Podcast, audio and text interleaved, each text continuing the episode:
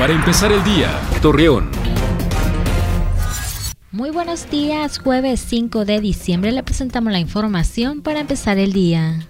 Durante la temporada navideña, Heinz Patrick Luque anunció, jefe del mando especial en La Laguna, de conocer que Torreón Gómez Palacio y Lerdo contarán con mayor seguridad y vigilancia en las calles para evitar que los ciudadanos sufran de algún inconveniente. Asimismo, los exhorta a tener precaución, a retirar dinero de los cajeros automáticos para que no sean despojados de su efectivo.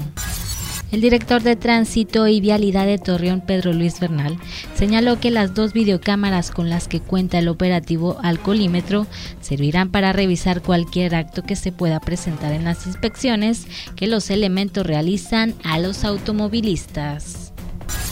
Del 5 al 7 de diciembre del 2019 se llevará a cabo en el Parque La Esperanza de Gómez Palacio la primer feria de la miel, por lo cual María Guadalupe Rosas, presidenta del Comité del Sistema Apícola de la Comarca Lagunera, informó que este evento tiene como objetivo que la ciudadanía conozca más acerca de este dulce producto. Acompáñanos con toda la información dos minutos antes de las 9 de la noche por Mega Noticias. Para empezar el día, Torreón.